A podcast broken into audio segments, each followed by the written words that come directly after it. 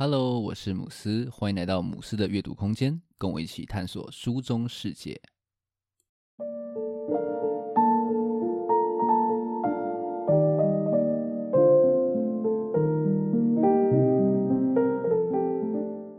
在我们的生活中哦，品牌可以说是无所不在哦。比方说，说到球鞋啊，你就会想到 Nike；说到汽车啊，你会想到 BMW 双 B。那说到名牌包呢，你可能会想到 Chanel。不过啊，你有想过为什么会有这些品牌？然后这些很厉害的品牌呢，又是怎么样去制造产生的呢？今天想分享的书哦，书名叫做《强势品牌成长学》哦。那作者王直上呢，他是一个非常资深的广告人哦，他曾经在奥美集团服务过二十三年哦。那在这本书中呢，他非常仔细的去爬梳了品牌会产生的原因哦，并分析呢这些好品牌背后的科学哦。同时呢，它也提供了可以确实去实践的一个品牌策略哦。不管你是想要打造自己的品牌，或是你只是单纯想要了解这些品牌背后的故事呢，都很推荐来读读这本书哦。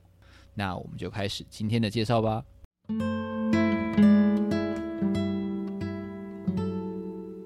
首先想让你来思考一个问题哦，就是为什么这个世界上会出现品牌这个东西呢？难道只有所所谓的好产品是不够的吗？为什么非得要搞出所谓的品牌哦？那针对这个问题呢，书中的答案是品牌能够带来所谓的效率哦。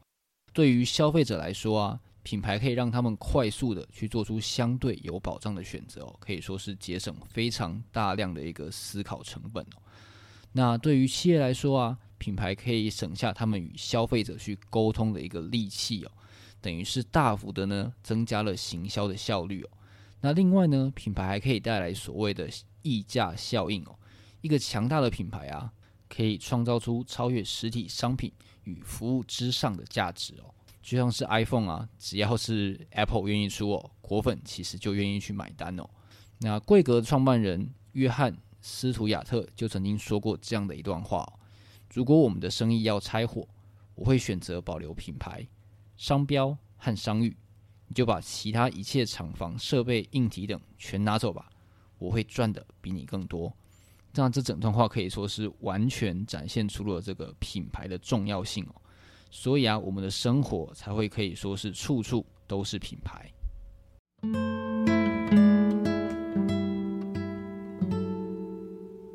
那知道品牌的重要性之后呢，接下来我们要来思考第二个问题哦，就是品牌是什么？如果要你啊去列举我们身边到底有哪些品牌哦，相信随口你都可以讲出不下十个。但是如果要问你，诶，到底什么是品牌啊？好像又很难非常精准的去定义哦。那对这个问题呢，书中的答案是品牌及框架哦。他引用诺贝尔经济学家丹尼尔·康纳曼的两个系统理论来讲解这个概念哦。康纳曼认为啊，人的大脑中有两个系统在同时运行哦。系统一呢，是我们的直觉系统哦，它让我们不需要去思考就可以快速的去做出反应哦。那系统二呢，则是我们的思考机制哦，它让我们可以运用逻辑去做理性的推演哦。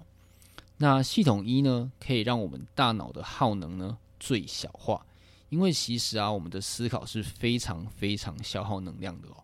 如果什么事情哈，你都要透过我们的系统二慢慢慢慢的去想的话啊，那我们早就饿死了。所以呢，其实我们生活中有超过九成的决策，其实都是透过大脑的系统一去做决定的。那这跟我们上面提到的品牌到底又有什么关系呢？那如果我们前头提到的，品牌就是一种框架，那这个框架呢，其实可以让消费者对品牌产生一种一致性的感受，然后进而呢去触动我们大脑中的系统一，让我们去购买品牌的商品或者是说服务。所以啊，所谓的品牌其实可以说是就存在我们消费者的大脑里面哦。你可以把品牌想象成是一连串这种联想的组合哦。比方说，你可能一想到星巴克，就会想到像是啊咖啡香啊、绿色啊、沙发啊、开会啊这些联想哦。那这当这些联想越一致的时候呢，这个品牌的框架效果就越好，对消费者的影响力也就是越强哦。那这也是为什么我们上一个段落提到说品牌可以带来效益的原因哦。因为这样的框架啊，其实就像是一条捷径一样哦，它可以说是引领着我们这个消费者做出这种轻松省力的选择哦。那作者王直上在书中呢，也有提到说，很多传统的品牌策略啊，都太偏重所谓的系统二哦，像是建立愿景啊、主张啊等方法，其实都是聚焦在理性思考上面哦，结果忽略呢，真正主导人们对品牌做出决策的呢，其实是系统一哦。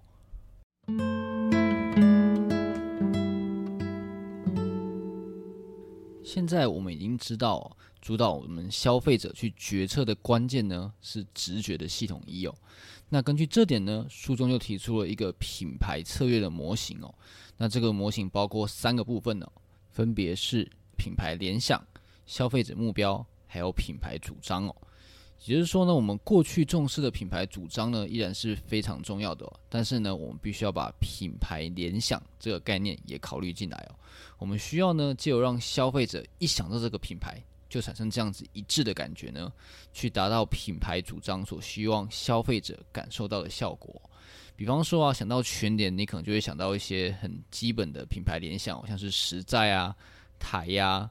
冷幽默啊，或是一些折善固执的生活哲学啊，这样子的一个联想哦，那就是因为全联有这样子一个非常一贯的一个品牌联想呢，可以去支持它实在真便宜的品牌主张哦，让它可以非常轻松的打动消费者的心哦。那台湾品牌联想呢，让我们回过头来想一下，引导品牌联想的品牌主张要怎么去发想哦。书中有提到一个方法，就是他认为可以利用。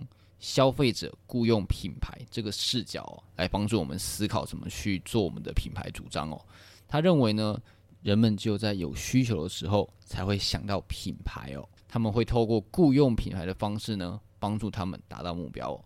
所以呢，在打造品牌主张的时候，我们就要先知道消费者的目标到底是什么哦。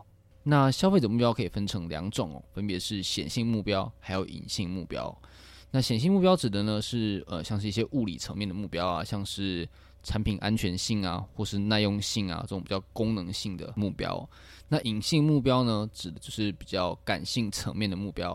比方说啊，像特斯拉可能就会带给人一种呃优越感，或是那种科技前端领先感的这种感受。那这就是属于消费者的隐性目标。那如同我们前面提到的啊。我们主导消费者决策的啊，其实是感性的系统一哦。所以呢，一个品牌主张它需要更去重视所谓的隐性目标哦。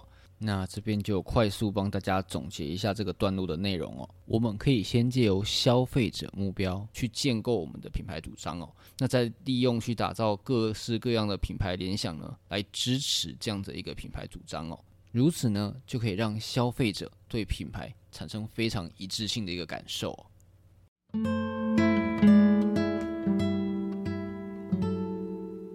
前面我们谈完了品牌模型的三个要素哦，分别是消费者目标、品牌主张，还有品牌联想哦。那接下来呢，我们就要来谈要怎样去落实这样子的一个品牌策略哦。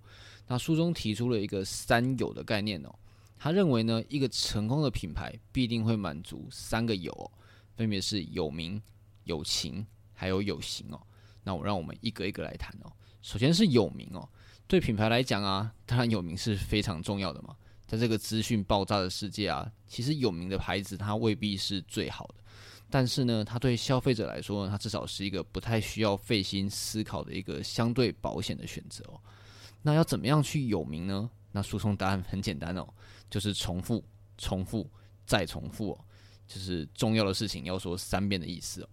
他说呢，在心理学上有一个名称叫做单纯曝光效应哦，它指的是呢，人们会去喜欢接触的比较多的那些熟悉的事物，那这也是为什么那些热门的金曲啊，要拼命的去打歌啊，或是那些洗脑广告啊，要一直洗一直洗去占版面的一个原因哦。那第二个是友情，那就像我们前面一直强调的哦。主宰我们消费者决策的啊，其实是感性的系统一哦，所以情感呢是推动消费者行动一个非常重要的因素哦。那这是不是表示说我们就要努力让消费者爱上我们这个品牌呢？那书中说其实是没有这个必要的哦。他认为呢，其实品牌要被消费者频繁的去选择呢，需要的不是爱情哦，而是习惯哦。重点是呢，你要让他不经意的就透过系统一去选择你的品牌哦。简单说啊，就是比起轰烈的情感呢，细水长流才是王道。那你要怎么让消费者产生这样子的一个习惯呢？其中一个方法便是可以去建造所谓的消费者体验哦。比方说书中有提到，就是无印良品，它就是借由像是呃素雅留白的空间啊。或是简洁利落的工业设计风啊，这些形象去形塑出无印良品它非常独特的一个调性哦。借由这样子的一个体验呢，就让消费者对这个品牌产生了一种情感哦。那最后呢，这样的情感呢，就深印在消费者大脑中哦，变成一种选择的惯性哦。那最后来谈有形的部分哦。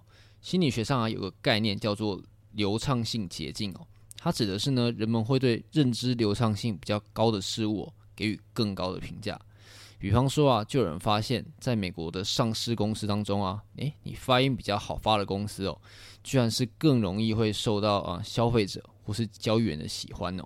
那这就是流畅性的威力哦。那我们要怎么样去创造品牌的流畅性呢？那书中认为呢，关键就是要建立所谓的显著性哦。那显著性指的就是一切有助于消费者去辨识你这个品牌的一些专属的要素啊，像是呃品牌名啊、商标颜色啊、吉祥物啊这些东西哦。那书中也特别提到，我们要注意一件事情，就是显著性并不是差异性哦。如果我们太重视差异啊，反而会让消费者因为诶好像不太熟悉哦，就开始使用那种很吃力的系统二来思考。那这对我们行销品牌上面来说，当然是不是一件好事哦。好，那以上我们来总结一下书中所提到的这个品牌策略的模式哦。首先呢，我们可以先借由分析消费者的隐性目标呢，去建构出我们的品牌主张哦。然后你再用这个品牌主张呢为指导原则，去建构我们的品牌联想哦。那最后呢，再用我们这个段落提到的这个三有的方针哦，有名、有情，还有有形哦，作为行动方针，去打造出我们希望消费者感受到的品牌样貌。那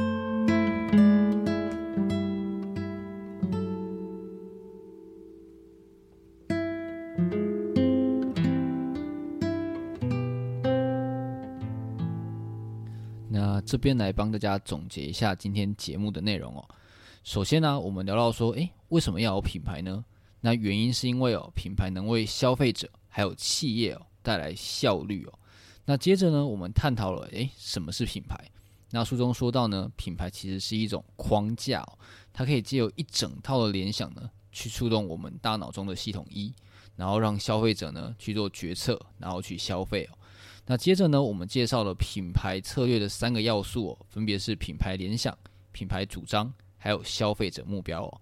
我们可以透过消费者目标来设定我们的品牌主张，那再借由呢，我们去组合我们的品牌联想，让消费者呢。对品牌产生这种一致性的一个感受。那最后我们则分享可以利用三有，就是有名、有情，还有有形，来作为我们品牌的一个行动的方针哦，去落实你所希望达到的品牌策略哦。其实当初会读这本书，当然也是跟我经营姆斯的阅读空间是有关系的。希望可以从这本书当中啊，得到更多的一些经营的 idea。那我在今年十月的时候开始录制，然后出。呃，我的 Podcast，那其实我这样等于是当初我设定的一些推广的媒介啊，包括我的部落格啊，还有呃社群，还有 Podcast，基本上都是到位了。所以我觉得刚好也是一个不错的时间点，可以重新去思考一下母狮的阅读空间下一步要怎么去走。所以这本书可以说是相当符合我的需求。那我顺便也借由这本书稍微分析了一些我还蛮喜欢的一些阅读的自媒体哦。比方说，像是阅读前哨站啊，它便是用介绍那种商管啊，或是说自我成长的一些新书为主，非常符合它前哨的这个意向哦。那同时，它的社群图文哦，也都是采取这样子比较一个正向成长的风格哦。整体的品牌联想呢，我觉得是非常的一致哦。那另外一个是我很喜欢的一个 YouTuber 叫做超级 Y，那超级 Y 呢，它则是以这种比较左派反资本的这种。意识形态为主轴，那从他的社会学的角度呢，分享了很多主流以外的一些对社会的思考与观察哦。那再利用这样的观察来介绍他喜欢的书，整体来说呢，与他超级 Y 名字当中的 Y 哦，也是非常的符合。那回到我的母狮的阅读空间呢，以品牌主张来讲，其实我一直很希望可以透过这样子多元书籍的阅读分享哦，去打开我读者的一些好奇心，然后可以建立更多同理沟通的可能哦。不过老实说，其实我不是很确定这样的主张是不是有满足到呃消费者的隐性目标，这部分可能我还需要思考一下。那从命名的角度来说呢，当初其实我也取名叫做“空间”，其实就是希望可以创造一个场域吧，就是可以让踏进来的人呢，可以非常悠游自在的去探索跟思考。所以啊，就名字上来讲，我觉得应该是有支持到我上面讲那种比较开放沟通的主张哦。那另外像是我脸书啊，或是 IG 的图文啊，基本上是用木头色为基底的哦。那我当初会选择用这样的颜色，就是希望给。就是别人一种森林那种感觉哦，很放松、很自在哦，所以应该也是有符合到我所希望达到的品牌主张了。那我觉得接下来我可能需要去思考的，就是怎么在呃有名、有情、有形哦这三个部分来设定我的一些行动，来继续推广我的品牌哦。那如果大家对母斯的阅读空间有什么想法或建议的话，也非常欢迎留言跟我说。那今天的分享就到这边。如果你觉得节目不错的话，可以订阅并分享给身边的朋友。那如果你对今天介绍的内容有兴趣的话，也欢迎留言或者是去私讯来跟我互动哦。只要你到脸书或 IG 搜寻“母狮的阅读空间”，就可以找到我了。最后，感谢你的收听，我们下一本书再见。